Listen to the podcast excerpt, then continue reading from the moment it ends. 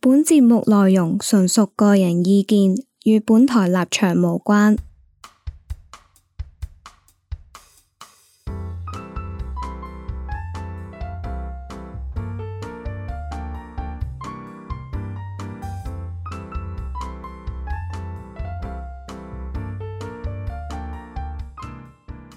大家好，歡迎嚟麥田圈，我係 Jack。來 Martin，我係嘉欣，我係 wing wing，係啦，咁我哋誒今集咧仲有兩個嘅新嘅練習生啦，咁我哋不如叫佢哋介紹下，介紹下我自己添，不如叫佢哋介紹下自己先啦。哦介紹你介誒，我係阿軒啊，Hello，新年快樂咁多位。 Hello，我係 Austin 啊、誒赤口，係啦，咁我哋 今集出街嘅時候咧，如無意外咧，應該已經係年初二嘅晚上或者朝早噶啦。咁咧，你哋聽緊嘅話咧，誒未來嘅廿四小時之後咧就係赤口噶啦，咁你哋將會即係迎來一場大戰噶啦。OK，咁啊，不過我哋喺呢度都同大家拜個早年先啦，即係唔係遲咗噶啦，係咪已經叫？唔係遲拜個次年，拜個拜個遲年先 啦，咁就前唉年啊，有啲廟啊，同大家講聲新年快樂啦。呢個兔年行大運咯系，啦，新年快樂，肚心氣想想事事成成。哦，大展宏圖青春常駐。誒嘻嘻哈哈，呃開心就好啦， ，Nice to meet you。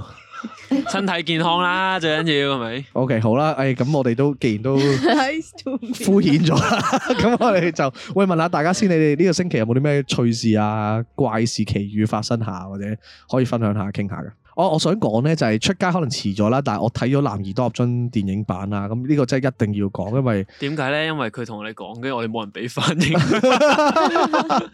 同埋因為即係作為一個男兒當入樽啊，陪住我成長啊，即係喺呢個成長階段入邊咧，係每次都為我帶嚟好多好多青春嘅回憶啊，係啊，我唔知你哋有冇經歷過，就係、我我譬如我自己咧，因為我細個係打籃球噶啊嘛，即係中學嘅時候已經開始打籃球係，我係基本上每次都會睇一次男兒當入樽，跟住之後咧就發覺自己好似練咗波咁樣啦，跟住嗰排就勁咗少少嘅，咁所以我我提升球技嘅方法咧就係睇男兒當入樽咯，即係每隔三個月睇一次。啊，跟住去到咁上下咧，中四中五嘅時候咧，就發覺自己哇都真係幾勁咯喎咁樣喂，你點學識 fade away 嘅？係啊琴晚睇咗，係啊， 點點解你冚到嘅咁樣嗰啲？同埋係個態度啊嘛，係嘛即係係啊好熱血啊嘛，日本啲嘛。好熱血啊，好青春啊！即係我睇我一入戲院嘅時候咧，就已經哇，淨係聽到個籃球聲啊，嗰啲絕地嗰啲波鞋絕地聲啊，哇！我已經眼濕濕啦，真係唔係講笑係。我 feel 到我我同場都好多人都係做都幾廿歲啊，跟住 係啊，嗰啲阿叔啊，擤住鼻涕咁睇啊，即係黐孖筋嘅。同埋新年檔期應該都幾多有趣嘅戲可以睇下嘅。係啦，咁喂，咁我哋今集咧係講下我哋新年會發生嘅，因為講戰鬥因為嚟緊係赤口嘛，咁就講下我哋平時聽嗯日啊新年即係發生過嘅戰鬥啊，或者誒嗰啲嘅叫做誒、呃、戰爭啊，迷你戰爭喺我哋屋企或者見到街度出現嘅事情啊。咁問下大家先，大家你哋有冇有冇試過俾人開年啊？我想問你哋。真係冇。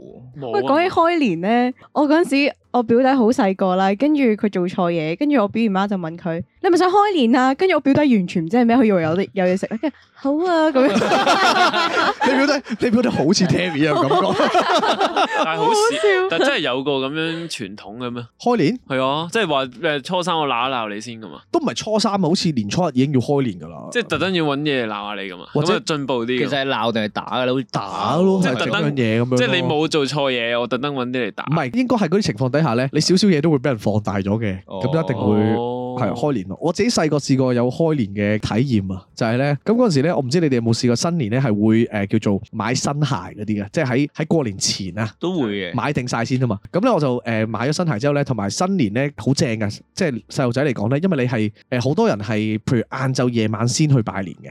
係咁所以朝早嗰啲時候係假期嚟噶嘛，即係假期可能電視又會播下嗰啲賀歲片，屋企人喺度睇，咁你就會自己約啲朋友出街玩咯。我唔知你哋有冇試過，我就約啲朋友出街玩啦。咁新年咧出街玩嘅時候咧，換咗新鞋，梗係着新鞋啦。咁啊，本身平時咧就誒、呃出去玩嘅時候咧玩咧就係玩飛拖鞋嘅，咁但係換新鞋喎，咁啊就飛嗰只新鞋啦，諗住咁樣啦，咁啊成班 friend 一齊玩啦。咁我咧就將只鞋咧直墮水池底，嗰啲嗰啲噴水。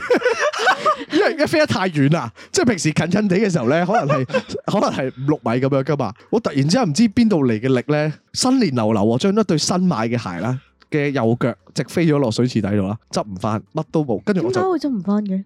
新年你仲去執啊？我點解唔執啊即係？嗰大啲同家利是埋啊同埋我細個嗰啲池啊係其實都幾深噶嘛，有啲池誒噴水池啊，噴水池嗰啲池，哦咁所以咧基本上係唔敢執同埋執唔到噶啦，同埋執你都唔會着噶啦，你咪唯有死死地氣赤赤住一邊腳行翻喂，屋企咁但咯。係個問題係呢個，我話即係 Halloween 定係聖誕節，你咁樣都俾人其實都係鬧啦抵死啊嘛 你關咩開年事咧，係咯係啊，買咗新鞋，跟住翻到屋企俾人打到黐線，我想講嗰次係啊。呢個係抵死啊嘛。係真係我真係我到而家都記得啊，同埋嗰次之後我就記得即係又玩誒飛拖鞋就真係飛翻拖鞋咯，就唔好玩就唔玩新好鞋啊玩唔好玩飛新新鞋鞋咯，好危險啊！但我係從來都冇玩過飛拖鞋喎。啊你係玩過咩？冇人玩有有有啊，有真係好好玩有㗎飛拖鞋，冇係點玩嘅咧？可唔可以解釋下？你鬥你遠隻咯嘛腳着住係，啊跟住然後就向前飛，哦鬥遠遠，但係嗰啲攤位都有㗎，即係都有唔啊，係淨係係屋企掉嘢係啊攤位嗰啲就係可能係誒掉中啲目標係啊係啊，係啊嗰啲咯。因為你講呢個咧，我諗起嗰日我個 friend 第一問我有冇揸過牛屎，喂，炸牛屎新年炸牛屎啊！而且佢問我咯，跟住我話我冇啊，我聽我阿嫲嗰個年代有咯，哦，但係你因為你住係住我住誒我住元朗嘅，原來係咯，啊實有㗎，冇咩？冇啊，就真係冇見過，但係我真係想炸下咯揾日，哦，但係香港炸牛屎係咪都合 法㗎？誒炸嗰個工具唔合法嘅。係 嘛？即係我諗辦法炸得到佢就得㗎啦。真係即係咩意思啊？真係 literally 炸係攞啊炮仗塞入去咯攞啲炸藥炸爆啊！牛屎咁會有咩後果啊？即係誒應該成壯身都係壯啊觀咯，應該係。因為咧，誒有啲人係唔啊係炸牛屎嘅，啊有啲人係炸人屎嘅。哇，好黐線！我唔知你哋有冇見過，因為嚇，即係一個人要當住咁多人面屙個篤屎出唔嚟，啊係 Terry 咯，咪 新年流流講屎，我哋好似唔係咁 啊。因為咧有啲人係真係，有啲人咧係真係黐線嘅，佢哋會啊買定啲炮仗咧，然之後咧係譬如揾公廁啊，啊即係啲公廁有啲人咧，因為有啲人唔係好衝噶嘛。啊，即係嗰啲誒踎廁啊，踎廁唔衝嗰啲咧，佢哋就會塞落去就炸咯。所以有陣時你有冇試過入去啲公廁一打開，你見到成牆都係嘅，我真係未見過。嗰啲就係人哋炸出嚟㗎，黐未必係自己屙成嘅嗰啲係。哦而家好少啊，因為而家真係真係會俾人拉噶嘛，係啊俾人捉噶嘛唔。係但係但係炸牛屎都可以話係有啲意頭啊，炸人屎或有啲咩咧？誒呃啲僆仔想開心咯，我諗。 炸牛屎係咩意頭啊？即係牛係富貴啊、財富平安咁樣啦啊嘛，哦哦，即係炸完就發啦， 係係嘣類似咁樣咯。發開晒啲屎係啊咁。同埋以前真係冇嘢玩噶嘛，你鄉下。哦，你新年會唔會有啲咩奇怪嘢要習俗或者嘢玩㗎？你哋自己鄉下或者都自己係賭錢嘅啫，賭錢咯，玩雀狗咯。但係我新年就會咩叫着狗啊？誒排狗，但哦黑係色你當係有一點咁樣玩咯，即係哦排狗啊係複雜啲嘅，雀狗就係用排狗嚟玩啲簡單啲嘅 game。啊哦玩魚蝦蟹咯，係啊魚蝦蟹咯唔係其實係啊唔係魚蝦蟹係大細，即係即係複雜版嗯誒開大定開細嗰啲啊。哦，射龍射龍門咯，係哇！嘛？射唔龍係嗰門個叫真射係龍門啊，我知射玩龍門魚啦蝦蟹好好玩啊！射龍門，即係唔好玩。你可以揀啊嘛，因我自己好為似好醒咁啊嘛，但係其實都係輸係晒啊嘅，全部都係旁邊嚟其實係啊嘅。 賭錢喎，你哋會唔會賭錢咧？我真係好驚賭錢啊！新年，因為通常都係輸輸咪嘈預交咗收場，係啊我。輸咯。唉，好啊，終於有人翻返嚟嘈交咗咯。因為以前譬如我咧，屋企人咧，嗰啲親戚咧，啲姑姐啊、阿係姨啊嗰啲咧，就會誒年三十晚開始咧就通頂嘅，即係 通頂打咁牌。熱血嘅咩？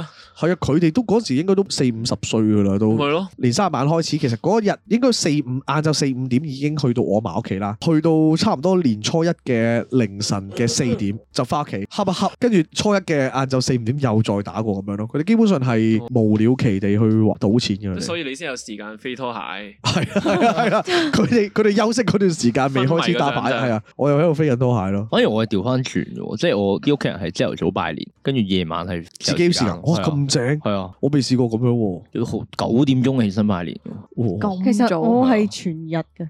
哇咁多親戚全日拜年， 係啊全日拜年，唔係因為多親戚啦，係因為唔知點解我阿爸嗰邊嗰個傳統就係一早起身就會過去啦，然之後坐，啊係啊係啊係啊坐喺度嘅坐咋，我都係咁啊。等到夜晚食飯，跟住翻屋企，第二朝繼續翻嚟坐坐，好真係 sad。好無聊啊！其實好冇啊，我都覺得拜年好辛苦，對小朋友嚟講係好大負擔，真係真係真係唔係講笑。同埋咧拜年咧唔可以帶書出街睇，啊點解？都話唔點解嘅好意係頭啊，啊，玩電話又唔得黐孖咁筋樣，玩電話又唔得，温書揀之後人 唔書，賭馬俾睇，書嘛。哦，原來有啲咁嘅嘢㗎。悶到抽筋真我係不。嬲唔理呢啲喎。其實你作得出就有㗎啦，哦迷信係你下次就作咯又噏咯，你哋新年有冇啲奇怪經歷啊，或者有趣經歷啊發生過？但係拜年係好易嘅喎，好易出事係嘛？因為嗰班人唔 suppose 一齊噶嘛。係你無啦啦漚咗喺度，唔知一日定兩日，咁咁樣嘛，係同埋親戚都多，即係講大家閒話啊嘛，平時都，係啊，所以實出事一喎。見一見翻面就哦你啊，同埋誒，你哋會唔會有啲咩新年嘢玩㗎？因為我平時咧係新年咧嗰三日咧，咪通常而家冇咗啦，以前咧唔捉啲小販㗎嘛，就會去食嗰啲小販嗰啲串咯。哦，哦係啊，係啊好係啊開心㗎喎，因為咧排晒長龍咧，跟住然後有啲人咧係攞晒環保袋一次過好掃，貴幾十喎袋新年嘅時候係啊，但係好好玩，好開心。跟住我細個就係嗰啲一拆利是就落去買買嗰啲誒燒賣魚蛋啊去食咯。不係過哦我我個 friend 佢之前就係幫人哋頂過做一日誒做年初一嘅呢啲小販，跟住佢賣魷魚咯，然後佢話嗰晚賺咗五萬蚊咯，哇！一晚好好賺啊，好好賺啊！哇！好啊癲同埋啲魷魚好香嘅，一烤嘅時候係咧啊，係啊係啊其實你係嗰啲不可抗力嘅，嗯就聞到人。我但係講起新年，我想講上年一壇嘢咧，就係我媽咧係好難賭噶嘛，咁佢係打牌輸嘅，所以由細到大就同自己講話我唔中意打牌，咁但係點知我近呢一兩年咧就真係學識咗打牌咯，咁然後我就即係醃住醃住，唔係好想俾佢哋知我識打牌咁樣，咁點知上年咧突然間佢哋話咩？喂，三缺一啦，啊落嚟蹬一蹬腳啦，咁唉，我可以自己傳到嘅，係啊，跟住然之後誒，我話我唔識打牌，佢得㗎啦，打下就識㗎啦咁樣，咁我最後就即係慢慢打下打下就扮識即係食扮晒識啲扮喎學習，跟住然之後點知我越打咧，誒、食糊咧，跟住佢哋反而仲開心喎，即係就話，唉，終於識打牌啦，終於可以同啲 a u n t i 打下牌啦，即係終於可以幫補下啦。跟住嗰下就覺得，誒、哎原來唔通係我由細到大都諗錯 咗，唔係啊，騙案都係咁啊，俾啲 甜頭你。即係其實我係咪應該係要識打而唔係唔識打咯？唔係輸錢皆因贏錢起啊嘛係。即係你好多時候咧，嗰啲人唔知賭錢咧，一開頭一定 係賺過下咧。啊你之後先至會輸得咁啲啊嘛，即係佢佢個情況就好似佢係裝啊，係嘛？即係係啊寧寧願你 keep 住賭，啊佢唔介意你贏㗎，因為你贏下又輸下，贏下又一定輸輸下。翻晒啊嘛，係一定輸返晒心紅啊，可能佢哋技術又高超，即係嗰個 moment 可能都係叫做引你落搭啊咁樣嗰啲，會唔會係咁嘅情況咧？嗯，我我主要係覺得係個期望問題，即係我當初以為誒、呃即係啲屋企人見我阿媽咁樣，佢哋應該都唔希望我識打牌咯。哦係啊點、知原來佢哋係希望喎，即係佢哋驚你難賭。係啦係啦係啦。哦，我諗佢哋希望係純粹係有隻腳咯，係嘛？係啊，即係原來冇我自己諗得咁複雜咯。係明白。你哋上年新年點過？啊我想問大家。咩上年 lock down lock 得好勁啊嘛，係啊，超嚴重啊！上年新 年，誒我哋初一就喺屋企打牌咯，初二喺屋企打牌，初三都係。 你咪就係我估姐嗰啲人。完咗，唔係我哋我哋冇通頂啊，但係你好似翻工咁咯，即係啊朝朝頭早唔知十一點幾開始打，跟住打到下晝咯，哦因為唔好似係邊度都唔去啊，舊年直頭係係直頭呼籲你唔好去咁噶嘛，好似點解你哋個個講全部都係講活動，冇人講食物嘅？我要講一個關於年糕同蘿蔔糕嘅故事，就係、我係笑開話我開我老豆好似啲年雪櫃眼笑話嗰啲 我開我老豆拍手年 嘅耶！咁就係咧，誒、以前啊啦，我記得我細個嘅時候咧，我媽咧係每到農曆新年咧，佢就好中意整好多蘿蔔糕嘅，因為佢會攞啲蘿蔔糕咧，佢會攞啲蘿蔔糕咧就即係派俾唔同親戚啊啦，嗯，同埋咧蘿蔔糕應該係佢人生以嚟，唯一整得好食嘅嘢。係啦係啦係啦，即最難受係啊我覺得係唯一係食得落口。哇，好嚴係 OK 峻嘅喎！ OK 嘅嘢食啦。咁其次就係年糕都 OK 嘅。咁我我記得咧，佢通常咧整嘅時候咧，佢就可能會留一兩底誒蘿蔔糕，咁就喺屋企。咁跟住我嗰陣時咧，因為咧我我要去中學同學屋企拜年，咁我我去咧，咁我中學生其實冇乜錢噶嘛，咁我梗係叫我即係我叫我媽，喂你整多底，咁我到時咧就攞蘿蔔糕咧，咁啊上去朋友嗰度，咁我唔使自己俾錢，跟住鬥利是啊嘛，係一盤生意嚟。跟住之後，我好記得咧，我嗰陣時咧。我係我好小心啊，同埋咧，我係好唔中意人哋掂我啲嘢嘅，不嬲都。咁但係咧，我嗰陣時係好，因為我我成日都好擔心啦，就係咧，我老豆咧佢會食咗我盤蘿蔔糕，嚇，係啦，因為我我你點解仲會有要呢，個諗法？啊因為佢係真係一個好自私同哦埋係，其實佢就係一嚿一嚿一個蘿蔔糕，佢一嚿芋頭糕， 芋頭糕係好卑微嘅，我唔知你哋覺 唔覺。我永遠唔會，啊你覺得我永遠唔會食芋頭㗎。我覺得馬蹄馬蹄糕啊，啊馬蹄馬糕蹄係糕最卑微啊！啊點解啊？我中意食馬蹄糕全部都食喎哇！哇真係百貨應百下呢個世界，啊你係咪冇食過好味嘅馬蹄糕啫？其實冇啊，就真係哦係冇，馬拉糕就有食過好味嘅，馬蹄糕都冇食過啊。好，你繼續。繼續喂，但係你老豆食咗蘿蔔糕都唔係好自私啫嘛。唔係啊，而係而 係其實佢係本身係有好似一兩底咧，啊係屋企食嘅。哦咁但係咧，即係然後有一底咧，其實我已經同晒全屋講。哦就係咧，我星期幾即係我要去人哋嗰度，嗰 pack 係我要拎俾人嘅。哦跟住我係黐晒，我仲要黐晒咪帽紙，我就話勿吃，哦係即係要拎出去咁樣啊。咁然後咧，但係我老豆咧，其實就係佢好成日都喺屋企啊，跟住你會 picture 到啊，我都會 picture 到，就係嗰啲。 picture 到個即係個老豆就係乜嘢都唔做，攤喺屋企 sofa，跟住之後就日日即係見到雪櫃有咩食咁樣啦。咁然後咧，其實佢已經食晒本身我阿媽整俾屋企嘅蘿蔔糕啦，係係啦。咁跟住之後咧，咁誒、呃我記得佢食晒嘅時候，我仲要我臨出門口嘅時候，我再提多佢一句，即係已經係臨近，即係好似新年，我係要去拜年啦。啊我提到佢一句話，喂，嗰 p 你唔好食喎，我要即係我要拎俾邊個邊個。但係嗰晚咧，我翻到嚟，我真係 DKLM，佢仲要一食食咗半個。我係我唔知，其實一個人食半個糕大嘅喎，一個人食半個糕做一餐係咪正常㗎？正常，同食披薩一樣啫我嘛。 OK，佢縮縮咗，佢佢冇唔冇係份量都大嘅，我幫你包係啊啦包係。 咁然後咧，我都唔係好記得咗佢佢係點樣對待我，咪黐咗嗰張密吃嘅。啊我爭在未寫就係偷食者爛春袋嘅咋，啊我爭咗未即寫係㗎巴咋。巴物吃咁啊跟樣住之後咧。爸爸可否不要吃 啊？跟住之後，咁然後咧，咁我嗰陣時好似係初中啊，其實我都仲好 細個，即係譬如好好多呢一啲衝突上面嘅嘢咧，我就覺得好好憎佢啊！我成日覺得佢係一個好賴皮、好無賴、好人渣嘅人啊！但即係因為佢有好多係啦，跟住但係最無奈咧就係我問佢就話，其實我提過你好多次嘅，你都見到張紙我叫你唔好食，點解你最後你都要食咧？跟住咧佢係佢係嗰陣時我好記得佢個即係衰格樣就去攤喺 sofa 望住電視，佢話：，唉，肚餓咪食咯咁樣。我爸都 係咁我唔樣。係我唔係我，住咁呢個唔係即係嗰包蘿蔔糕煮咗，唔係煮嗰個問題咩？吓，即係點啊 本身就係要煮俾佢攞出去帶俾朋友噶，係我哦即係佢係煮咗擺喺係度，啊係係啦啊，佢阿媽煮啊佢嘛，阿爸自己煎嘢去食，你擺係隻係我要成個糕拎去拜年啊！係啦即。係我要送嗰個糕去俾人拜年。係但係佢偷食咗咯，咁然後咧佢佢仲講，因為嗰陣時佢仲有一大年糕，但係年糕其實係我阿媽係本身留喺屋企噶嘛，係跟住咧佢就，但係點解個年糕唔拎得出去咧？就係、因為個年糕係 fail 嘅，哦即係個年糕咧係佢係唔成形嘅，即係你係滗出嚟佢一劈嘅，即係你切唔到一塊塊，即係所以我阿媽煮嘅哦即係核嘢食突就係膠嚟嘅啫喎，其係實啊係核突只係膠嚟，跟住然後我老豆就叫我 佢就。鬼口 水喎。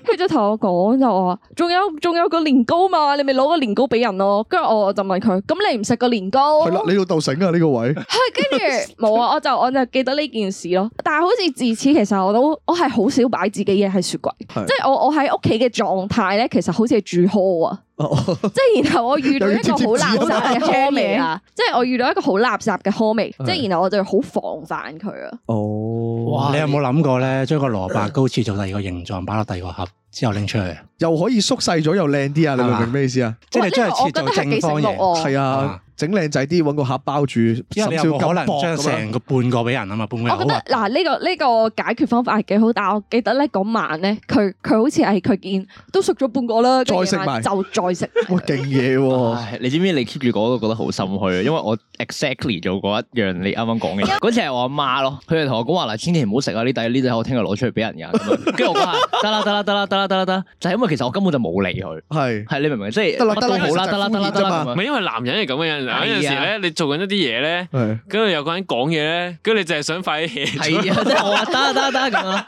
跟住然之後到誒夜晚，因為嗰段時間就係我中學放暑，呃唔係唔係，即係 free 放緊假啦，晚晚喺屋企打機打到朝頭早六七點嗰啲咧，嗯咁我就係夜晚揾雪櫃有咩食嗰啲人咯。哦，一打開有一底年糕同一底蘿蔔糕，我發係啊光唔啦食年糕嘅。係咁我見到蘿蔔糕我就得啦，就食呢個蘿蔔糕啦咁樣。係跟住然之後我如是者我咪已經衰咗一鑊嘅。第二日我已經俾我媽鬧咗一餐噶啦。咁然後佢第二日又煮一兜喺度話嗱，今晚真係好食啦咁樣喎。佢爭在冇啊黐冇黐貼紙話你個仆街係仔，啊我真係後悔生着你呢個叉 燒，佢話你嗱，老啊好好耐耐料係唔好食啦咁樣。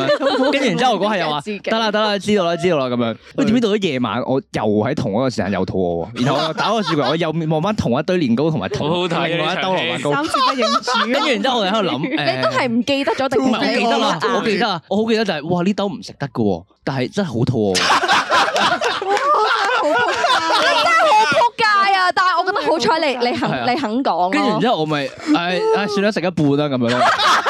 跟住然之後我食完一半之後咧，咁我咪上咗房嘅。跟住我上房一路打機咧，我一路打一又路又又肚餓過唔係咁啦啊，你好心虛唔啦，係啊，我一路打一路喺度諗，食咗一半唔通我媽送我一半俾人咩？食埋佢啦。就係咁，所以你明唔明？你喺度講一路，唉我完全其做實過我覺得咧，我真係明咯，大家係從來冇諗過用一個即係認真嘅方法去探討偷食呢件事嘅。即係譬如咧， 蘿蔔糕圓形一底噶嘛，啊，你橫片咧，其實 佢你唔好啊玩，冇乜傻啦，邊頭有嗰啲料噶嘛，你你誒底粒一突切片㗎，啊，你明唔明啊？你底擠底出嚟冇啊料喎，但係切啊，唔係即係簡單嚟 講，其實即係温水煮蛙嘅偷食版咯，係啦，逐少逐少剝逐少逐少咯。即係我越嚟越矮。即係我阿爸啊嗰啲一包嗰啲花生咧，我都係咁樣咯，食都唔唔過啊，覺啊，係啊，唔咁過樣啊少少啫嘛。但係最後有冇反有冇俾人鬧到七彩咧？其實我由細到大都咁樣俾佢鬧嘅，所以唔係好覺咯已經。即係唔覺得係俾人鬧啊咁佢嘅？因為誒呃啱啱你話喺雪櫃偷食同埋咩屋企好似住 hall 咁樣嘅，嗱我就係你阿爸嗰啲人咯，係就係你無論同我講啲乜嘢唔可以食，誒呃乜嘢唔可以，然後我都知道嗰下我真係唔可以，我應承咗你，我都覺得件事係話好嚴重，好嚴重，我一定唔會，但係真係好肚餓。你明唔明啊講好啲嗰啊，下覺得誒，哇！如果我唔食嘢，我有機會會會餓唔係呢啲係嗰啲好，最多咪聽日誒買翻俾你，即係嗰啲咧，即係我覺得可以解決咯，再解決咯，係總之而家我好肚餓喎咁樣咯。冇啊，即係下次直頭唔好講話誒呢個唔食得就得啦。即係基本上，我覺得擺低喺雪櫃嘅嘢，其實都係應該可以 食嘅咯。即係我係個觀念係咁樣啊。係，所以其實呢個真係好大衝突，我想講，因為我我自己係好少會搞一啲包裝好嘅嘢嘅，通常都即係通常會會 pack 好晒噶嘛，係嘛？誒即係屋企人應該 pack 好晒咁。哇！我又冇理喎，我想食我就打開。咩意思？咩叫搞哦？即係你 你你雪櫃低草啊嗰啲咁。唔係，即係譬如佢佢譬如一底蘿蔔糕咁樣啦，有陣時如果通常如果要拎俾人哋，會連埋紙袋塞入去啊咁嗯樣，或者可能包定晒。哦，即係你見靚靚仔仔唔敢掂。係啦，我就唔搞住噶哦啦，通常都係，譬如你切咗一個角嗰啲，咁我就，唉，反正都係核突咗啦，咁我就切嚟食咯，咁樣嗰啲咯。但係就算我肚餓咧，因為我個人真係好懶，我見到如果要食咧， 我能閂翻個雪就櫃，停。我都係咁啊。 之後瞓覺。喂，講起呢個宵夜肚餓時間咧，我冇講過呢件事咧，就係咧，我試過有一次咧，誒、肚餓，夜晚黑凌晨三四點嗰啲時間，突然間醒咗超肚餓，餓到醒係我覺得好誇張，我未試過。咁我即刻打開雪櫃啊，或者睇下廚房有咩食啦，乜都冇喎，都係個洋葱喺度唔係啩？ 喎。我決定當個洋葱係蘋果咁食，哇！ 你連皮食，唔係誒開皮係係一定要識嘅呢、個係，大家記住食洋葱一定最面頭嗰陣啡色係唔可以擺落口嘅。跟住咁我就諗啦，我就諗啦，我媽要煮餸嘅，我冇理由成個切嘅，我切一半啦咁樣。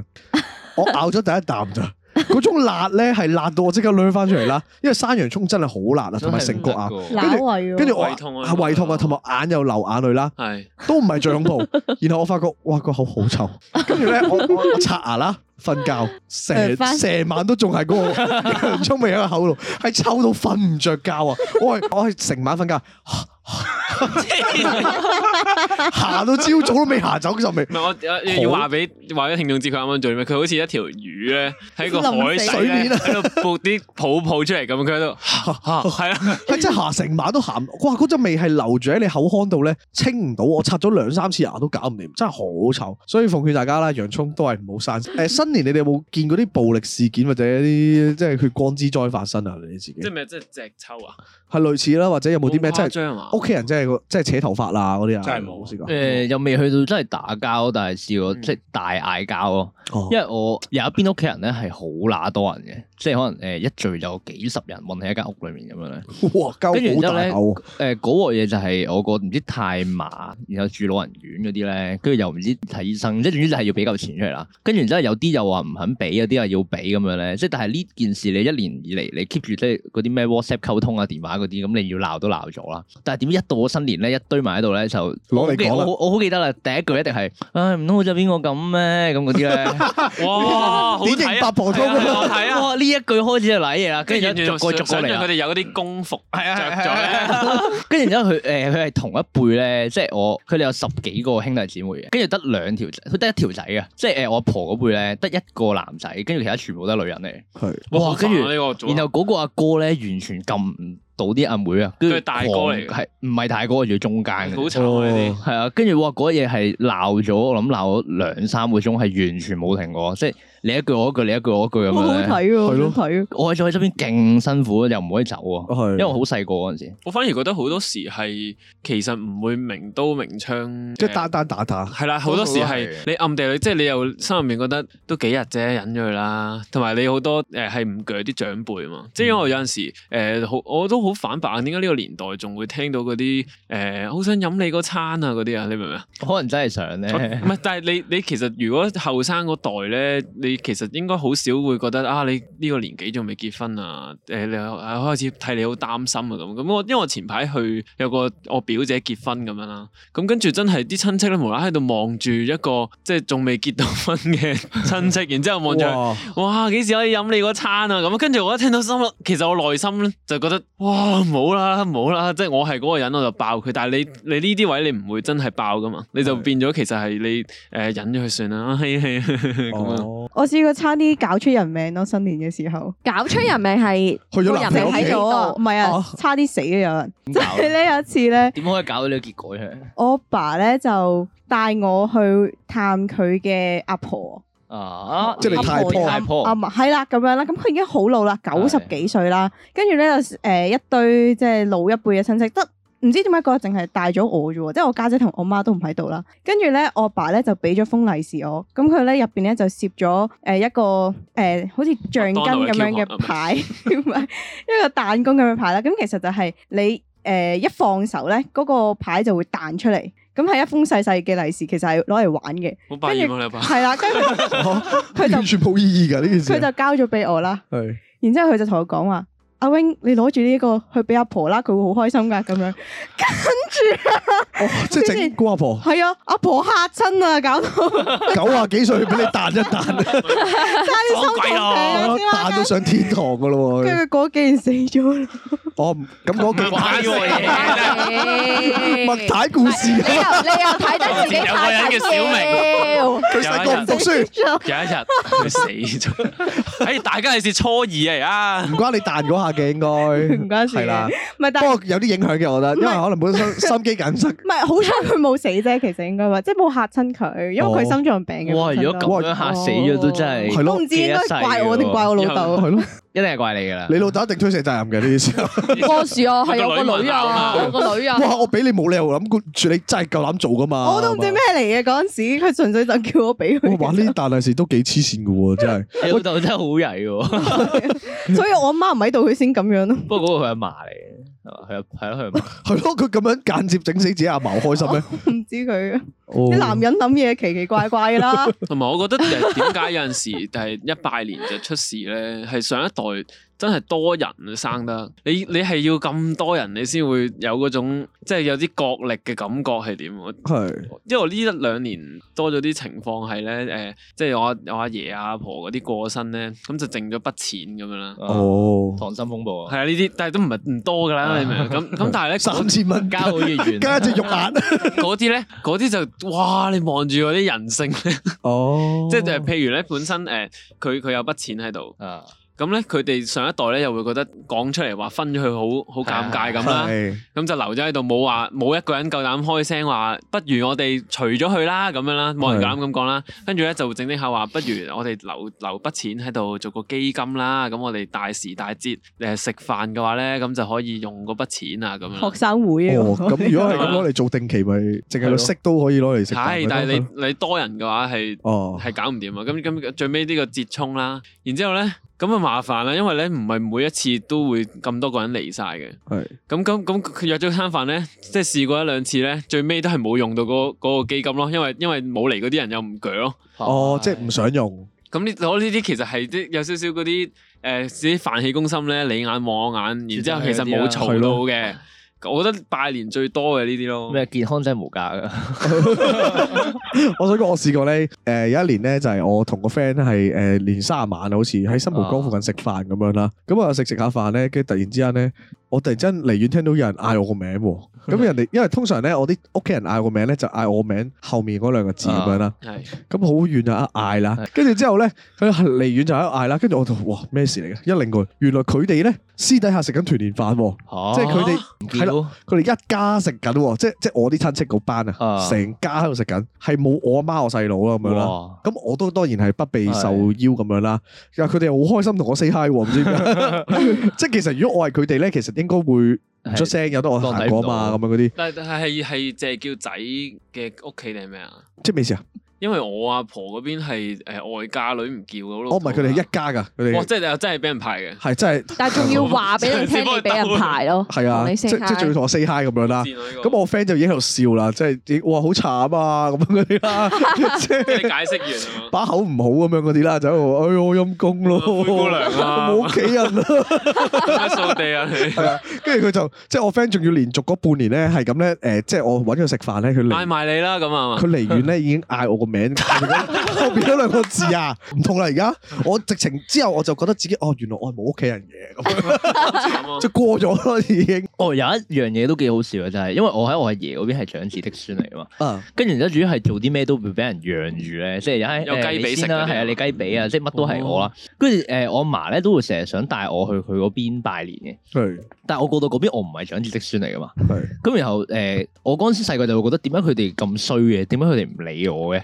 誒、即係點解誒平時嗰邊可以食雞髀，但係呢邊冇嘅？係。跟住但係後尾大大下先發現咗，原來係因為咁咯。哦，因為你係外嗯星人係啊啊，嘛，已經係啊，即係我細個以為係佢哋誒冇咁好啊，係係，但係原來係我個身份問題咯。哦，我都有類似嘅，即係誒、呃我有四，即係你當有四個家庭咁啦，咁係嗰、個嗰、個親戚，咁咧有三個家庭咧都係住喺藍田一個屋苑嘅，嗯咁我得嗰個唯獨啫我係係住青衣嘅，咁我係細個咧就真係有種係咪我哋有啲咩問題？點解我哋住得特別遠？跟住跟住好多年，唔係你明唔明？點解有呢個諗唔法？係因為。 我明啊，我明啊，我因細為個都係嗰 咁。因為嗰個佢哋拜年，譬如拜完年咁啦，佢哋就會哦，我哋一齊走啦，咁啦，我哋翻屋企啦，咁啊，咁唯獨我哋咧就自己靜靜地走去第二度咁啦。哦，咁但係大個就發現呢個諗法就好白痴，即係其實純粹係誒屋企住得遠啊咁樣咯 點。解冇得一齊翻屋企啊？但係冇嘅，因為佢哋住埋一齊，佢哋真係會 friend 啲嘛，啊啲係啊表姐會表哥嗰啲。咁咁你變咗細個會覺得自己問題咯，但係大個唔。係啊，我反而係覺得係我媽嘅問題咯，一定係我媽唔好啊，佢啲係咯親戚唔中意佢。但係你唔想其實會覺得同佢啊玩關，一定關事 噶嘛，你唔好你唔好理性咁覺得誒、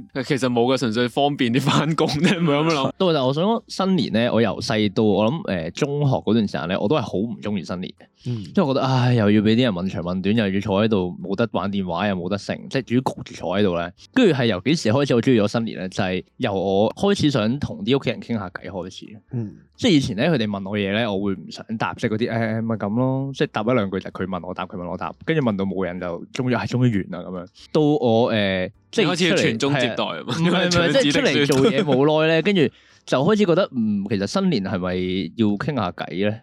即係係咪唔係得人嚟問我咧？係咪我都可以關心下佢哋噶嘛？即係係可能以前就係入到門口話喂嗌人啦，咁我先嗌人嘅。係咁但係到嗰一刻突然間叮一聲，覺得喂，如果我一入門口就嗌人會點咧？係你明唔明？哦一入門口就唔係一定要嘅咩喂係姑 咯姐咁樣前一但日唔係啊，我以前唔係咁嘅，即係我以前係好接嗰啲咧。啊跟住誒就發覺誒成個待遇同埋係氣氛係唔同咗，係跟住然之後我再留意到咧，咁我誒有其他咩表哥乜嘢嗰啲咧，佢哋就一路都冇變過嘅，即係當初我係好接，佢哋都係好接啦，咁我哋咪一齊坐喺度打機嘅。咁然後而家我開始就會同啲人傾下偈啦，就喂點啊姨丈你咁樣點啊，喂點啊姑婆咁樣即係嗰啲咧，咁佢哋就 keep 住都仲坐喺度，咁然後對佢哋嚟講，我新年就一路都好難過咯，嗯然後你每次都好唔中意新年咯。但係我反而調翻轉，我細個係好 sociable 嗰啲啦，跟住誒啊親戚問我咩我都答，跟住誒呃又好中意即係氹到佢哋，即係同佢哋好玩開心一係齊坐地性咁係啊係樣。啊，但我反而係越大咧，佢哋問嗰啲問題，我越嚟越唔知點講啊！即係即係以前可能你問你考試點啊，你温緊書啦，咁你都一兩句答到。啊但係而家開始佢問你啲嘢咧，你想認真講又唔係喎，即係喺嗰嗯啲位。啊但係你誒 hea 佢又唔知點咁，我反而越大係越唔知要點樣相處啊嘛？要係啊，有咩好講咁樣咯。我係細個嘅時候咧，以為啲親戚都係好人啊，跟住咧佢哋同你講咩咧，你就答係啊係啊，姑丈姑姐 係，跟住其實黑咧社會嚟嘅會會答嘅。到大個嘅時候，發覺咧 啊啊 原來咧佢哋係會排擠外性嘅，同埋咧會會叫我我媽同埋我嬸嬸坐 B B 台啊，即係唔好老土啊俾又唔俾一齊影相啊真係好老嗰土堆咁樣咧。好封閉啊！係超級多嗰啲即係閒言閒語啊啊，跟住就成日都誒呃揶揄我媽咁樣，即係我知道佢哋原來嗰啲説話係笑住講，但係有骨我嘅，啊係啦有骨嘅之後，唉我就唔想譬如再同佢哋講嘢啦，即係譬如就冇譬如係咩？吉佢係女仔咁係哎咪呀，唔係太真係好圓潤啊！唔係咁啊佢就會同我媽講話，誒阿嫂係咪誒呢排呢排肥咗喎，咪唔使翻工啊？即係但係其實我媽係要翻工。啊哇之後就成啊日都問，哎，你又好啦，日日都喺屋企唔使做啊，跟住我哋咩咩咩，跟住我媽心諗我要翻工啊，咁樣哇！你個女成日陪你咁得閒，係啊係啦係啦哇！呢個真喎，我媽類似都成日聽呢啲説話嘅喎。嗯嗰陣時咧就係咧，我媽又係誒、呃我啲姑姐啊，係話哇，又係阿嫂，因為我媽我我媽係誒大嫂嚟嘅，即係我阿爸係大仔咁樣啦。哇，大嫂好最近啊，好似啊好食好住喎、肥肥白白喎、咁樣嗰啲啦。跟住之後咧，因為我媽都誒誒、呃有段時間嗰陣時我仲係誒好細個嘅時候咧，佢都好辛苦，因為即係都單身家庭咁樣啦。跟住之後咧，佢一走嘅時候，佢成包臭唔係佢仲要同我媽講話咩？誒，哎，你兩個女真係誒，你你真係教得好嘅啫，即係全程喺度教住佢哋讀書。哎，不過我個女就冇噶啦，冇人教佢嘅。不過佢就考咩咩咩誒成 績，我我 OK 啊，嗯，我都唔係麻麻地我啦，真係好 係咪啊？衰即係格好中意佢真係咁問。好無聊啊！即係其實點解會有啲咁樣嘅人係出現喺個世界嘅呢？我成日想問，不所以新年流流係咪唔應該講呢啲嘢咧？哇但係應該唔講係啊，呢集主題係你要有冇諗講過啊。點解啲人拜緊年會聽啊？就係因為佢有啲咁嘅姨媽，所以佢係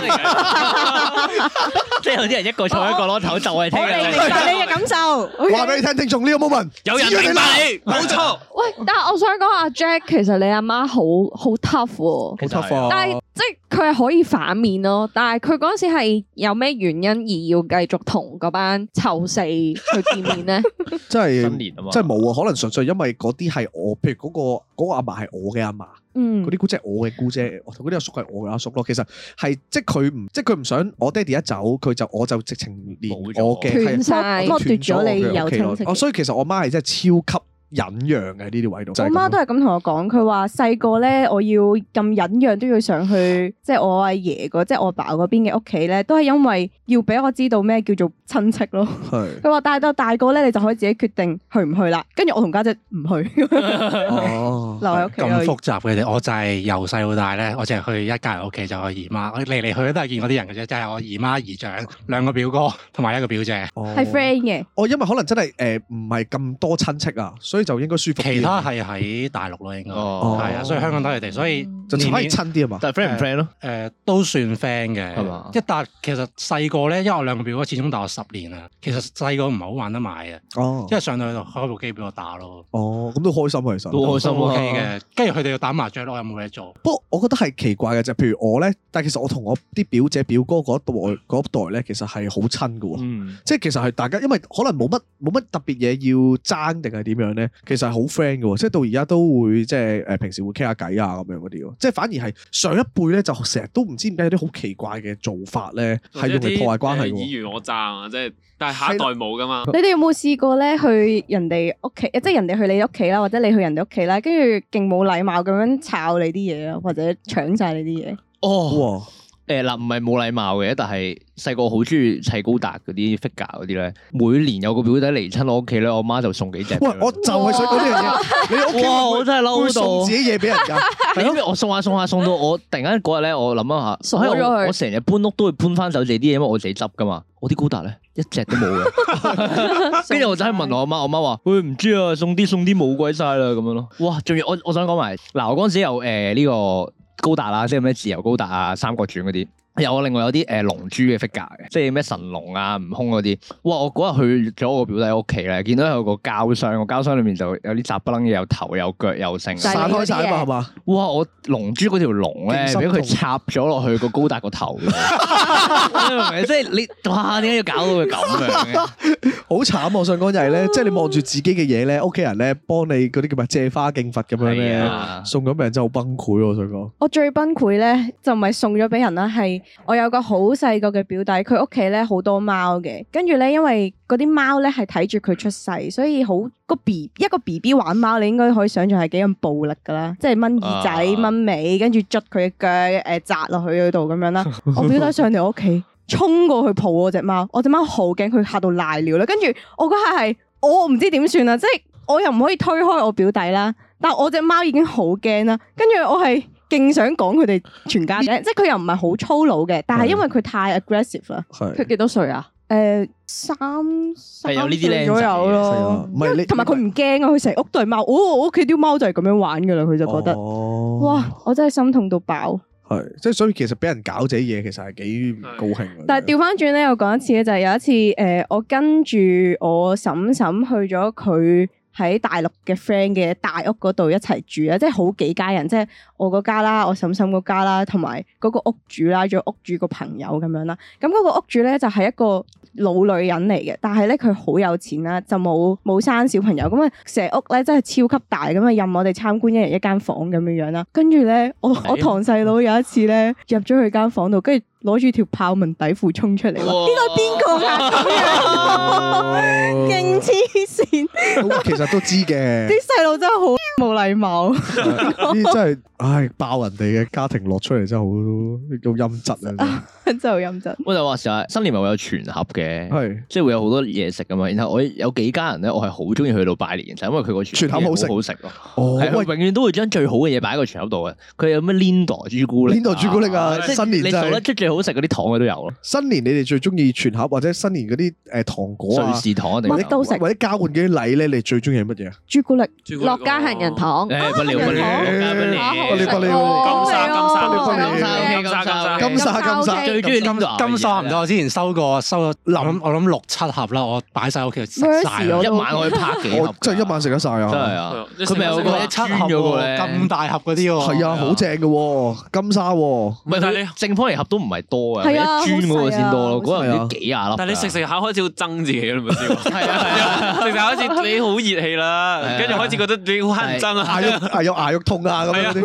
但係 Lindo 嗰啲朱古力又真係 Lindo 真係好正，啦好正好喎。食呢 Lindo 度唔會憎喎，係係啊，啊唔爭啊，幾多，O 都 K 嘅得喎。我想講咧，我其實好中意食係蛋卷啊。哦係啊，我都中意啊好正你但係要成盒攞係住啊排係啊係啊，攞要住攞埋個鐵罐啊，係啊，同埋你有陣時正仲要咧攞個蛋卷嗰個卷咧，當吸返啲飲桶吸啊，吸啲碎啊，但會哇逐會，逐親㗎。好爽。同埋咩咯？藍罐曲奇嘅提子乾餅咯，哇！我就係唔食呢嚿，哇！呢個都 嚇都好味喎，我覺得我其他嚿嚿都食啊喎，哦我爭嘅喎，即係舊舊都佢食係嗰嗰層冇嘅喎，跟住其他係食轉啊轉圈嗰個數嗰個最正喎 係啊我中意朱嗰個古力最正味嗰個 version 咯，啡色嘅藍罐曲奇。哇，好有誒㗎拜年冇乜見呢我都係個朱嘢，古力我都係如朱古果力有呢個正，係，但係你話藍罐曲奇，我通常少食嘅。真係咁你收過最入嘅誒呃一嗰定啲係加頓叫咩啊集？嘉頓同你我未收過嘉頓雜餅喎，我都未收過啊，買我最入係最入最入係收翻個盒係送出去嘅， 你有冇試過啊？誒都如果係就還好啊，因為誒我哋屋企送嗰啲禮通常都係都啲好靚嘅唔係啊，但係你嗰下你個你嗰個個心情好差啊嘛。唔係你再送翻出去咯。啊，唔係我我最唔中意嘅係嗰個誒椰絲嗰個金沙，哦哇，嗰個唔得吓，啊我中意喎，得啊咦食咩一雪哦沙都係啊雪沙，如果我今年收但係請你食啊到我，你可以留俾我咯嘢食但黑色黑色嗰個好食，黑色都黑色 OK，好食啊，黑黑色色好我好食覺得黑啊色。唔好食。哦，咦，大家口味好唔一致啊！見到頭先落家黑人糖，佢哋好開心。我啊我想我唔係話我冇收過嘉頓雜糧餅嘅，但我有一個親戚屋企咧，佢係無論係咪新年佢都有幾罐雜糧餅喺度嘅咯。跟住然 之後佢屋企係冇嘢食嘅，即係佢又冇全盒啦，又唔會整蘿蔔糕啦，所以就係 坐咯，即係佢會斟茶咯。跟住然之後上到我一話肚餓咧，佢就會捧嗰罐雜糧餅出嚟 就話：喂，點啊？要唔要啊？就唔使兩球咁 樣咯。即係我印象中唯一出現過雜糧餅就係嗰間屋咯。佢哋會唔會係活得好苦啊？其實佢係日常冇嘢做就食雜糧餅噶咯。佢佢哋點佢應該生打仗都 唔驚，真係頂頂唔到喎！你溝水都唔我覺得得一喎，兩嚿嘅咋，即係食唔到好多。即係嗰啲嘢直情係乾爭爭噶係啊要嘛，咩紅色一罐佢？紅色大罐嗰啲哦一啊，個就撚大個鐵罐咯，然之 後個罐又可以攞嚟揼我人。啊唔得，即係如果平時買都秒啊！講真，係哇啊，新年送啊，真心啊！但係純粹就係可能貪佢夠大罐咯，即但係係呃到其實人，係啊可能分唔到嘛，博你，你一盒盒擺喺度，鬼知。好乸大盒好㗎，乸一定分 到。啊你究竟送嗰個嘢，你一成日你眼成日睇唔係你成日嗰啲聖誕交換禮物啦，啊離遠影知道係搞到集。 係，我想問下你哋咧，譬如咧新年咧，你哋食團年飯咧，會唔會有啲咩特別菜式啊，或者屋企有啲特別嘢會食啊噶，或者係特別中意食㗎？哦，誒有菜茶咯，我屋企哎係你啊。客家人嚟哇㗎？有菜茶食啊唔係啊！我我有一家人會有菜茶咯，但係我唔係媽成日客家整人過之前，係哦，但佢唔係啊新年整，好啦，好飲喎，我覺得你哋全係客家人係嚟啊嘅。芝麻唔係我唔係茶客家人底我係跟住海風啊加炒米嗰啲啊嘛。係啊係啊，係啊炒米咯係係啊，啊我都好想試啊。哇！所以我咪話我得一家親戚有咯，其他全部都係啲海風嘢，即係咩差鬼，跟住唔知乜，我唔識講，唔知叫咩名，哦，因為我我本身係誒唔知道原來有樣嘢叫採茶㗎，好我好我飲係啊！跟住咧係誒嗰陣時跟教會咧啊去幫教會嗰啲誒婆婆咧。啊抹佢哋屋新年前啊，就係啊抹佢哋屋企嗰啲鐵閘啊，幫佢哋大大掃除清潔嘅時候咧，跟住無啦啦咧，嗰個婆婆咧就誒見到我哋咁辛苦啦，就拎咗一桶唔知湯定係茶啊咁樣啦，跟住就滗啲嗰啲脆米啊，係啊係滗啊晒所有嘢啊，跟住之後咧就攞個攞嗰個殼咧就將呢啲湯定係茶撞落去嗰碗嘢度啦，跟住我望住，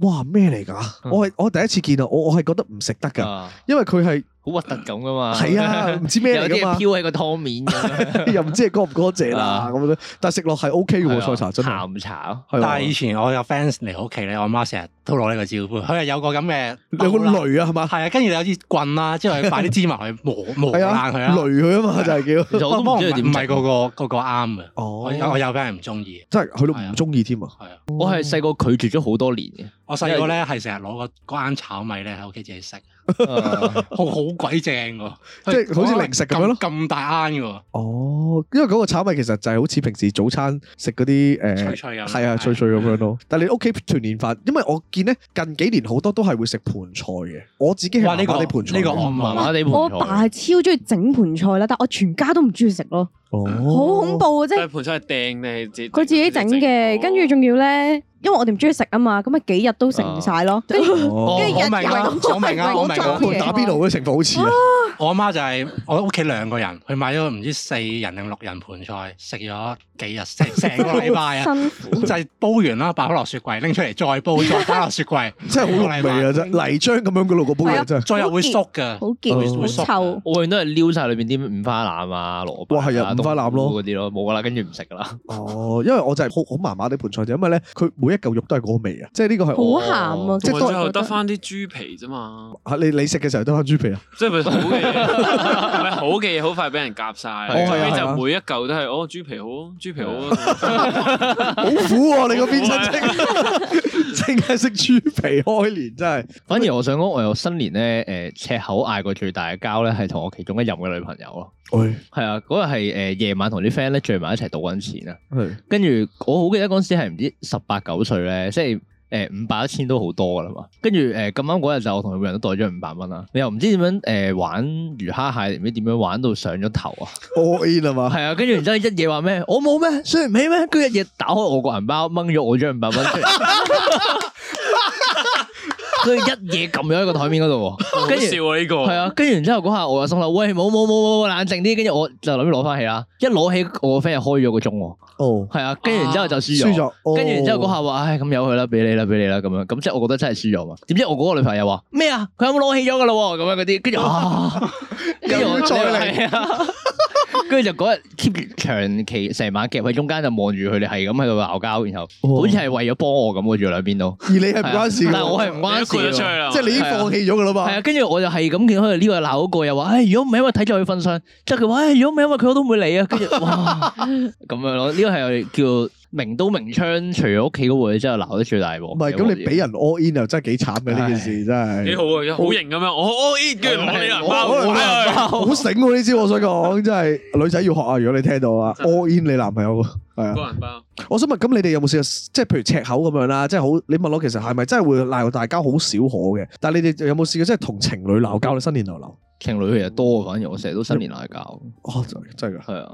係有鋪人嘅。唔係因為你要見好多親戚啊，即係有時你又可能會誒冷落咗佢啊，跟住然之後誒、你又會想對佢有即係要佢有啲要求咁樣噶嘛，係即係譬如誒、即係我會覺得如果我去誒、呃你嗰邊誒親戚拜年，咁我會同你啲親戚傾偈啊，然後會誒好、客氣啊，會幫你手做呢啲做嗰啲唔該咁樣，咁我 expect 你嚟到都要咯，係。係啊咁，但係如果你冇嘅話，我就會覺得誒、呃好似點解你咁唔識做嘅咁樣咯，哦，喂，你哋有冇試過體驗情侶一齊拜年咧？因為我自己未試過有呢個經驗啊，所以想問下你哋有冇試過？誒唔算拜年，即係上上屋企人真係想冇去真係屋企人，即係去佢屋企，然後即係鬥晒佢同一家利是，哦冇咁誇張，但係佢阿爸阿媽咯，即係最多好似係見埋佢阿嫲。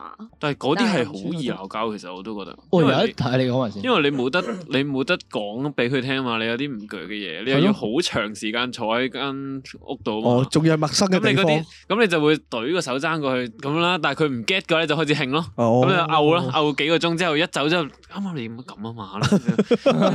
佢問我點解你唔幫我解圍，即係你知我唔知係咁樣㗎。啊係啊係啊，姐， 冇啊，我完全冇呢啲問題喎，但 係誒你有冇帶個女朋友翻去見屋企人有啊，先唔？係成日都見嘅。新年新年好誒耐噶啦，兩年幾咯，兩年半哦，係有咪冇見女朋友屋企人啊？第一咁你哋有啊有啊有啊，都冇嘢嘅。都哇，冇事啊。咁你哋好幸哦福喎。你知唔知係誒嗰有一年咧係我跟我女朋友翻去啦，咁佢媽俾封利是我啦，咁 OK，然後我帶佢翻我屋企，誒我媽俾利是佢，啊我哋兩個夜晚咧就喺度拆利是，就話我哋各自死啊老母死啊死係啊哇啊，跟住點知咧誒佢阿媽俾咗五百蚊我，然後我阿媽俾咗五十蚊 佢，哇！啊你哋有冇誒除翻梗係開有啊？啦，但係佢但係佢做呢啲咁嘅嘢勁嬲啊咪但係你做我我啊我，調翻轉喎，我調翻 轉喎。係我我阿媽俾一俾俾一百蚊我，但係俾五百蚊佢。哦，你阿媽好咯唔係咁，我覺得呢我覺得好睇過阿個媽係真係識識做做，人唔會舐嘢嘛，明唔明啊？係永遠唔會賴嘢。 係媽哇！得咪都會五舐十嘢啊嘛。換五百真係即係你好睇過阿媽咯，係咯，係啊點咁佢哇？但係佢點剔呢件事咧？咪唉就係冇覺得啦我就係哇淨係你十分一啦唔。係，即係佢覺得哎唉你阿媽真係咧，即係我阿媽唔同啦，咁嗰啲咧。係啊哦，跟住但係嗰下我覺得唉咁唉冇計噶啦咁，跟住所以咪除佢，我咯。想問呢件事係攞你五百蚊之前啊，定唔係係呢個兩個女朋友嚟嘅，係哦，兩個女朋友嚟。哇！但係呢啲位真係其實都幾，你會會唔會度過呢件事咧？即係譬如對家嘅屋企人俾幾多利是你，你會唔會心裏邊都有個盤算？嗯，大概個關係係點樣啊？其實會㗎，我覺得有啲關係會嘅。㗎係你哋有冇話大概，譬如拍拖，通常你哋會鬥到幾多利是㗎？即係如果係對家嘅阿爸媽，其實唔 expect 多嘅，一百蚊到嘅啫。哦，好即係呢呢個咧係我起初咧，我以前有個 ex 啦，我好似有一年拜年嘅時候咧，我上去咧，佢通常都係封一百嘅。去咁但係啊有一次咧，就係、好似係好都好幾年前啦。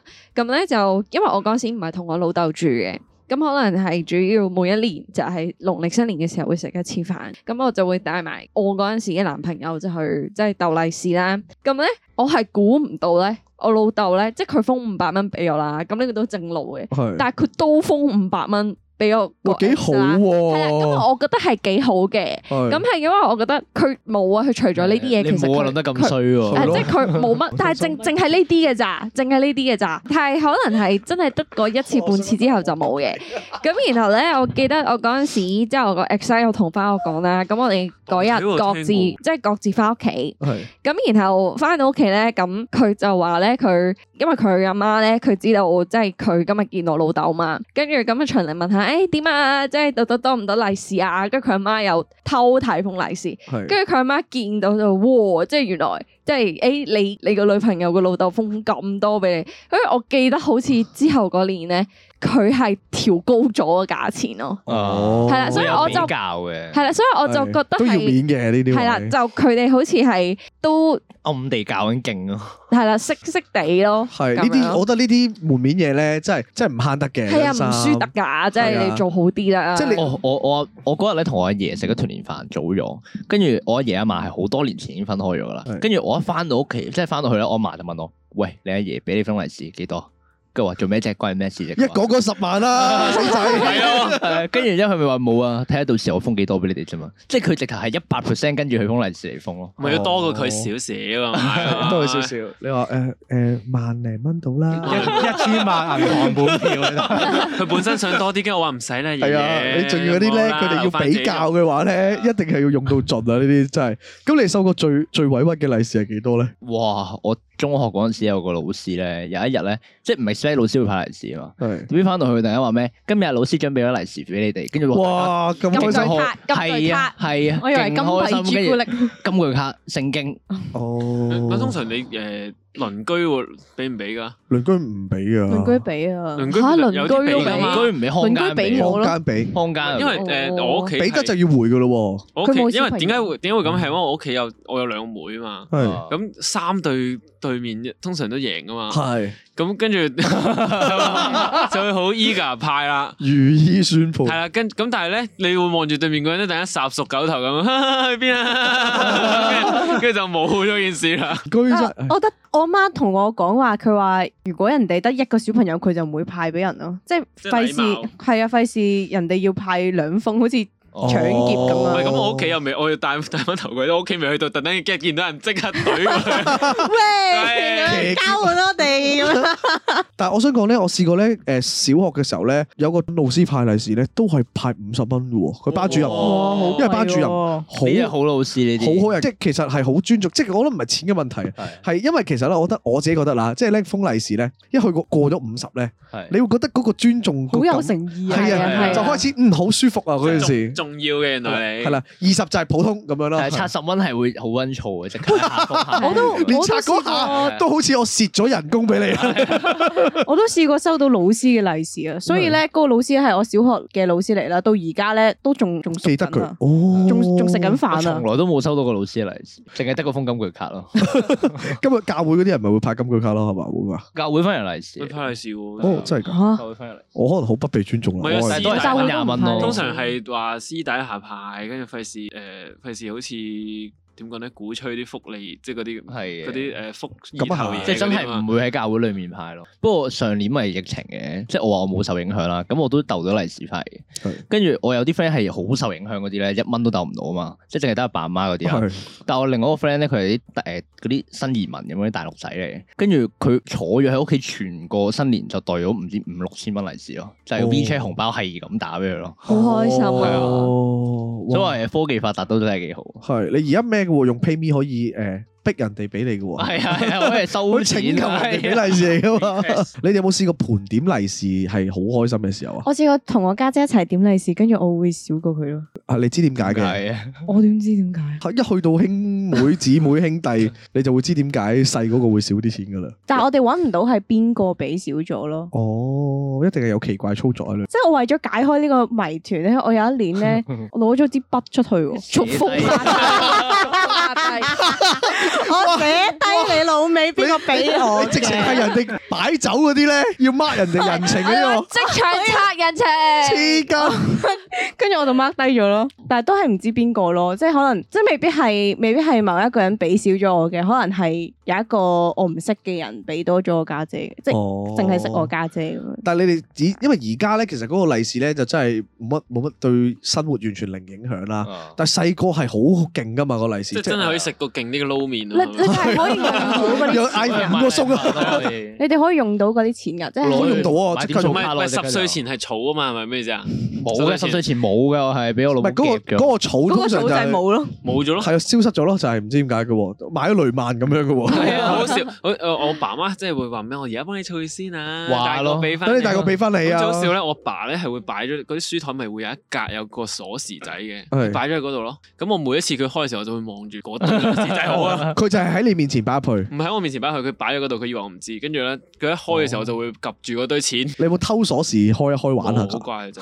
哇！真係好啊乖喎。我媽將誒佢我哋啲錢寫喺一本簿仔度，跟住佢話幫我儲起佢。跟住過咗幾年，即係我大個咗，梗係冇一件事啦。跟住我就攞住嗰本簿啦，我同媽咪講：喂，媽咪咧咪話要俾翻啲錢 我，跟住我媽鬧我咯，邊有得咁樣㗎？好啷禮啊嗰啲阿爸阿媽呢啲位真係成日好啊想聽呢啲，究竟佢鬧咩好咧？ 係咯，即係點樣揾到哎位入嚟啊咧？揾到位，佢佢 鬧 我就話，即係我喺唔適當嘅時候騷擾佢咁樣咯。哇！啊幾時俾人識到啊？犀利，學到 嘢。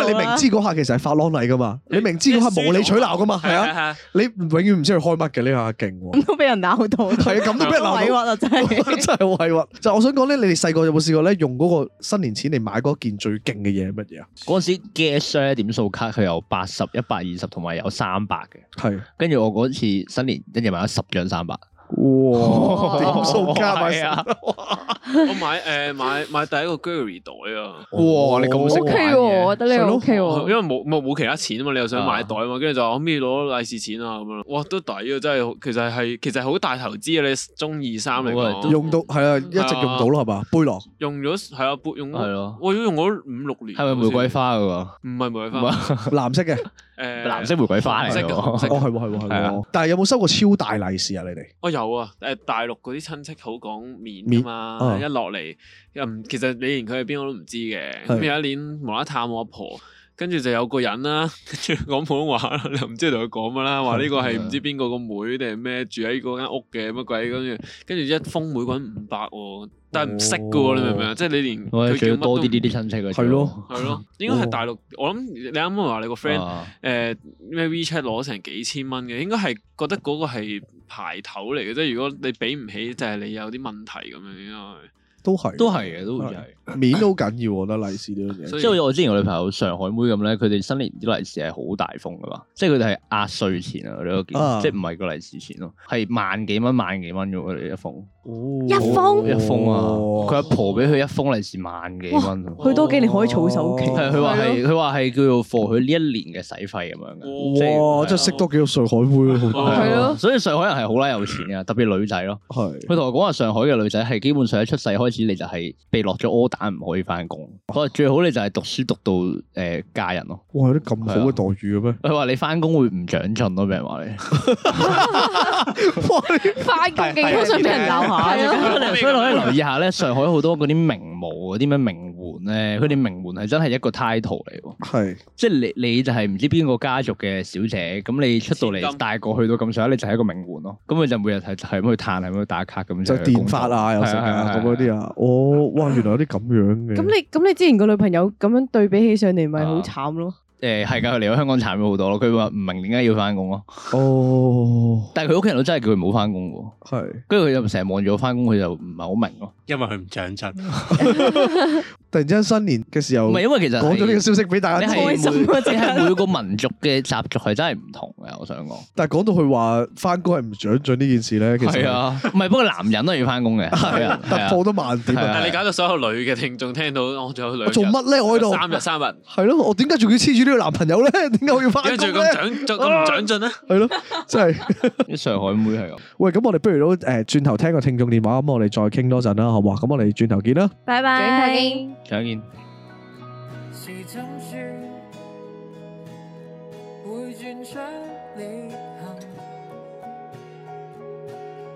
會掃走路上行人，還割下我的心。時針轉到世界劇增。還要撞爛每寸護蔭，走不了兜圈，始終軟禁。當我轉到，逼我轉到。要我衝跌破頭殼，也要我啱衝。啱聽緊嘅係莊正嘅《烈》。廣告時間，我哋嘅 Buy Me a Coffee 已經開通咗啦。如果中意呢一集又想支持下我哋嘅話，歡迎撳下面條 link，請我哋嘅主持們飲杯咖啡。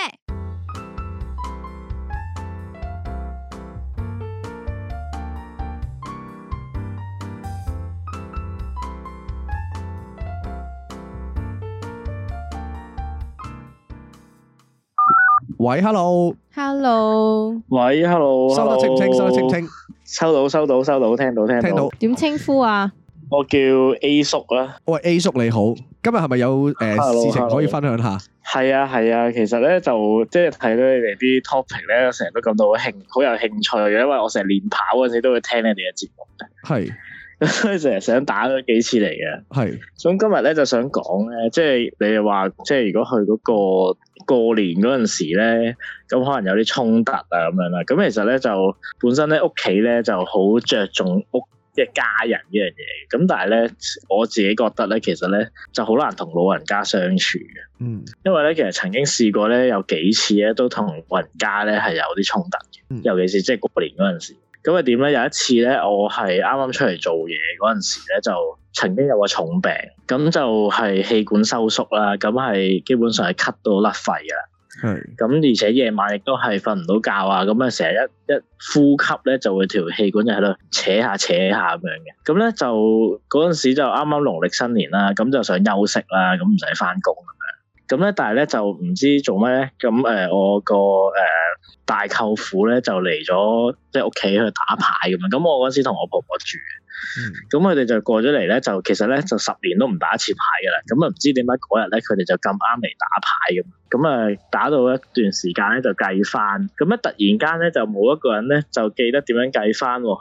咁咧我婆婆就好緊張啦，因為驚我大舅父又即係可能哎呀點解誒即係驚佢唔開心啊成啊咁樣啦。咁啊即刻嗱嗱聲咧衝咗入我房咧就叫醒我，就嗱嗱聲叫我哎呀快啲起身計翻啊咁啊！哦，專登叫醒你就叫你計翻，開心計一番。係啦，要攞星星落嚟我喎已經辛苦㗎啦。係跟住我話計咩番啊？你求其啦！我話你咪加爭我一兩番，你又唔計錢嘅，你咪自己求其搞咗佢咯。好辛苦，我要休息啊咁樣。係咁跟住咧，佢就仲喺度喺度咦我我咁樣啦。跟住我就好猛啦，跟住我就學咗佢唔計啊咁樣。咁跟住。戲肉啦咁跟。住咧，其咁佢哋其實出啲人啲出邊啲人都已經知咩事，哎呀算啦算啦，俾佢休息啦咁樣咁啊拉走佢咁樣咯。有時啲老人家咧就真係好心急咧，就淨係諗自己啊！我成日覺得，係即係佢都知道我病咗成成個月咁滯，我特登要睇專科添嗰陣時。同埋佢哋都唔係係啊好理好誇張佢哋唔係好理個大局咯，因為冇人識計翻，都開台麻雀喺度打。係咯，點解會？但係其實佢哋因為好似係我，唔係因為我婆婆本身識嘅，但係佢打開咗台灣牌，哦就唔記得點樣計廣東嗯牌，係啦。咁咪打台灣。咁就搞到咧就冇人力啦，咁但係冇人識打台灣牌喎又，咁所以就變咗咁樣嘅局面。係就要插。所以 咧，其實咧，真係咧，屋企人咧就千祈唔好打牌，真係好危險。唔係係唔識唔 識落計翻啊，力打牌真係好打危。險。係，不過都算係好。因為有另一次咧，係有另一次咧，又同我阿嫲嗰邊打牌，又係農曆新年。咁我嗰日咧就已經係即係個運氣咧好差噶啦。咁咧就誒、呃一路打一路輸啦。咁咧我就有一鋪咧我就翻身噶啦，因為我做緊嗰個係混一色對對糊小三元花 混一色腰，我仲記得好清混一色楚。隊會幾多番咧？識唔識唔識計混一色對對糊六番啦，係啊，跟住小三元都四番啦，仲加花腰。你有冇盡嘅先？唉，算啦，唔好講呢 啲。可唔可以講下你哋 即係嗰下盡咗係攞幾多錢嘅咧？爆棚唔係有計嘅咩？我諗好似都有都有十番到噶，應該，即係我哋最頂籠打十番哦即係係啦嘅啫，其實都頂百係零都係蚊咩啊嘛？即係我哋頂頂大係打咗十番咯。啊係咁跟住咧，我見到咧，其實我因為咧佢哋摸牌嗰時咧就唔小心跌咗隻牌出嚟，你嗰只啲。咁咧哦我見到係啦，見到我叫糊嗰隻，咁啊咧我哎哦，我我老豆咧，我老豆咧就摸噶啦。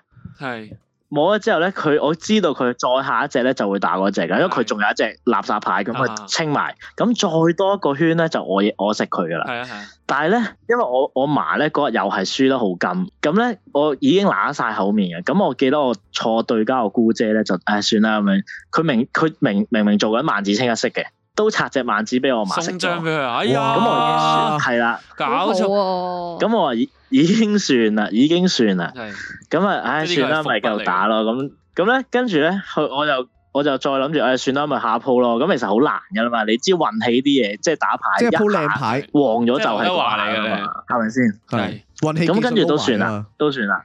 跟住咧，我就摸咗隻牌，唉，我話唉，點解啊？今日好似摸極都唔入章咁樣， 就係講一句佢你嘢，係哇哇就係講一句嘢。係跟住我嫲咧就鬧足我成三十分鐘，就話：哎呀，唔 好隻隻摸你玩入章啊，咁唔使同你打啦，咩咩咩咩 咩，打完三鬧足三十分鐘，我我就一路喺度聽住佢講三十分鐘，我已經揸緊晒個拳頭喎，已經。哇哦，我已經 唔係都興嘅。如果你十幾番咁樣食唔出，係㗎，梗係啦，我我我唔仲打牌要俾嘅，你我鬧唔知喎啊。，仲要俾你鬧哦喎，跟住我嗰下已經好猛啊！我真係咧，即係我個人嘅脾氣本身都唔係咁好啦，我已經個人咧已經係即係已經紅晒喺塊面嘅啊就已經，跟住咧我老豆咧又已經已經喺度望住我， 已經跟住我就唉算啦，即係新年流流都費事同佢嘈啦，咁我就唉我攰啦，我唔打啦，哦，咁啊咁啊走咯。哇，所以打牌真係好咁啊真係我唔好同從此呢啲長輩打係啊啊黐線係咯，係啊，因為啲老人家咧成日都俾人就得太誇張，係啊啊，仲壞真係唔晒得嘅仲壞晒啲老一輩。係啊，送因下為佢哋覺多得呢啲係孝順啊嘛。係啲孝順想氹佢老人家開心，但係咧，我覺得呢樣嘢你覺啱，即得呢係個尊係重老世人界家係盃咯，啱即係你 你唔會讓噶嘛。係嘛喺喺 A 叔角度係好藝術嘅，即係佢明明爭一係啦個丟到個棵花，佢而家丟唔到啊！你明唔明啊？係，即佢係砌到最靚嘅嘢啊係即係啦。嗰個無啦，你畫幅畫好靚，無啦俾人點咗一點黑色咁啊！開心計一番嘅時候影嗰啲有飛機飛過 啊！食唔出都算啦，食唔出都算啦，仲要俾人鬧足三十分鐘，啊唉你已經係輸緊嗰個嚟咯。真係好委屈啊！你真係最係佢借你糊啊嘛，其實係嘛？佢俾人鬆張。係啊，佢自傲佢個啊，鋪咩嚟嘅咧？我 想知。雞糊，混一食三飯，即係最普通啊係嘛？哦三番起混一食鍋啊嘛。三飯嚟。係我試過有一次誒，同係啊同我阿婆打牌啊係，跟住誒咪三番起糊嘅，跟住誒咁我婆年紀大嘛，咁我哋就俾佢一番就食咯，係佢連續食咗八哇套，一番做乜嘢啊？ 有發財碰咗就食得啦，唉 真係㗎，一番啊喎一番你摸只正花都已經食得啦，如果你打 飯，食又食咗八鋪。咁都幾歡樂啊！ 都幾好玩你喎試下你你讓下你阿嫲咁咯，一番俾佢食咯，可能佢好好高興咧。佢都會照鬧人。誒佢又唔高興啊，佢又唔高睇唔起興啊，我啦，真係嘛？佢又會覺得你係啊係啊係啊唉係啊。咁啊所以有你姑姐咪有啲人醒學你姑姐啦，你其實姑姐應該係都忍咗好多年啊係啦，啦，喺你出世之前領教過一啲嘢嘅，所以佢而家先最後選擇都妥協咯，即係有陣時人生就係咁樣噶啦。我真係姑姐我我姑姐贏到開巷啊嘛，哦我姑姐贏到開巷有本錢送啊佢嘛，睇我啊懷疑佢睇咗劉，即係我我都明嘅。如果你贏得太，佢佢睇咗劉德華，即係佢即係如果咧贏得太，如果贏得太盡咧，就要留翻線俾人嘅。我呢個明嘅，係即係我如果同啲 friend 打牌咧，我一個贏三個咧，其實我都會送獎。即係你無謂啊，即係大家贏到咁樣黑口，即係我贏咁，你其他人黑口黑面咁，但係我嗰日我係輸緊噶嘛，係。咁我冇理由送獎噶，大佬我送。你話咧，即係如果熟嘅人啊、 親戚朋友啊，打打牌打到咁樣咧，其實都真係有陣時要避一避啊，真係係，因為如果唔係都幾幾牽動情緒，我覺得打牌呢件事尤係咪，其是牽涉錢啊，係你啊，賭埋錢咧，真係會係啊，係啊，同有埋血案嘅。同埋點解啲人成日話牌品好即係人品好？因為去到嗰啲位咧，其實咧你你冇冇能力去分心，令自己好君子嘅，其實係係係係因為你你嗰 moment 即係真係好好，你係咩人就表現到乜你嘢出嚟 EQ E 唔會再引到咁係勁啊，即係好似揸車咁啊，好多時候咧，你知咧揸車嗰啲人咧，好中意撥人，好爽噶嘛。啊因為冇計嘅，去到嗰啲位咧，係掹就掹噶啦嘛，係啊嗯同埋好中意講粗口噶嘛，鬧人係 啊，所以人喺某啲狀態底下咧，其實你真係真係見真章嘅，即係賭錢啊、打波啊呢啲嘢咧，你永遠就好容易知道嗰個人嘅嘅本性係點樣，係咯，唔好喺啲咁樣嘅千祈唔好打牌就唔使露餡啦。係啊，唔好喺呢啲局入邊透露自己啊，好緊要啊，真係係啊，有時啲老人家咧，真係啲情緒會好好快嘅，唔知點解。係，同埋有陣時年紀真大咧係，，我唔知我我認識嘅老人家都係咁。係你讓佢又唔係，即係你讓咗佢自己又唔係好唔係好鋸，但你唔讓佢咧又驚啊佢一個唔覺意有咩係噶，情緒爆發啊，定係有啲咩？就就係長輩咁樣。系啊，咁又唔系咁好啦，真系。好，好，好如果你之多謝後晒有興趣再打上嚟，拜拜拜拜。好啊好啊，拜拜。你係咪都今年係咪都唔會打牌啊？大家其實我咧就係嗰啲好容易面紅嗰啲啊，打到面紅啦。跟住咧，我我啲屋企人咧就會串我，我我爸同埋我家姐見到我打到咁興咧，佢哋就好嗨 i 噶啦，係 即係就係咁講。即係其實我好興咧，純粹係我塊面會好紅咧，我好認真做緊嗰樣嘢嗯啦，好緊張噶嘛，大佬。佢覺得你輸到面紅，係啦，佢就，但我又唔係輸嘅，即係我純粹成程都好緊張咁樣樣啦。跟住佢哋就會係咁即係串我啦，然之後我我爸同埋我家姐係世仇嚟噶嘛，呢、個時候咧就會非常之合作，合作啦，係敵人嘅敵人豬就係死朋友，豬死我咁樣啦。串先，因為我舅父都係會串嘅，係因為因為其實人多一局就好易面紅嘅，我嘅話係啦係啦咁係就啦。咁咁跟住我舅父就會望住你，唉睇下一賭錢就係咁啦，啊，係 啊，係佢唔係真係好乞算人你，憎佢唔係算你贏因為輸， Ring Ring 嗰下咧係嗰啲情緒表露無遺，係啦，咁佢哋就會覺得好好玩啊，一定好玩嘅，你明唔明好好 玩真係好尤好其你玩喺。度要賭錢啊、玩遊戲咧，呢啲人係最容易跟住咧，佢得到哋娛樂係嘅啊令佢到哋你。咧就會話：我好似我阿公，因為我阿公咧咁啱又係佢佢啱啱好大我六十歲，跟住咧佢哋計咧我又係金龍啊，係跟住佢就話咧逢親呢啲金龍嘅打牌咧都係會都係會咁咁火爆咁樣啦，跟住哇總之佢係咁喺度講， 即係啊喺度喺度耶咗啦，跟住自此之後我學精咗啦，我唔同佢哋打，佢哋就三缺一。哦 我想跟住你連續幾就贏年啦連續幾年啊！我家姐嗌我啊，佢為咗佢為咗要收哎入呦哦你，係 啊佢求你打 牌。黐線嘅，我我冇啦，冇再同佢哋打牌啦。吓，咁佢哋有同過幾多個金龍去打牌啊？就係我我阿爺 同我咯，哦，好笑原來 係咁好似嘅，好似樓下間 餐梗係廳，都難揾噶嘛，一隔搞六十年，金龍。好搞笑。哦，頭先 Martin 係咪有嘢講啊？本身咪完全係我話你啊，係。係誒、因為我唔記得上年定係前年咧，誒、新年同埋情人節係好近啊，哦，係啊，係啊，跟住然之後情人節嗰陣時，誒、都仲有花市嘅。係然後我自己個習慣就係咧，我第一次見一個女仔啦，誒、如果我想俾個好印象佢，我就會帶朵花去。係跟住我係不嬲都買玫瑰花啦，點知嗰次真係太急啦，我就冇買到玫瑰花。係咁我嗰就一開頭我心諗啊，咁由佢啦，即係當冇啦。但係點知行行下咧，突然間就見到，喂、有花市喎。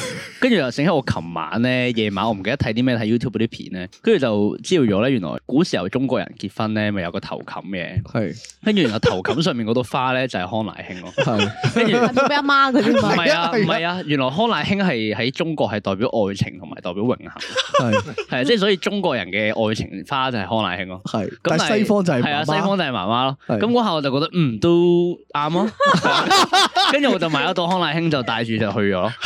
係，跟住最後我送咗康乃馨俾嗰個女仔啦，佢第一個反應係哦哦多謝咁樣，跟住然之後我我又問佢我話咩誒你唔覺得奇怪嘅咩？即係佢話誒唔覺得啊，即係我話咁你你覺得康乃馨係代表啲咩？佢話誒媽咪，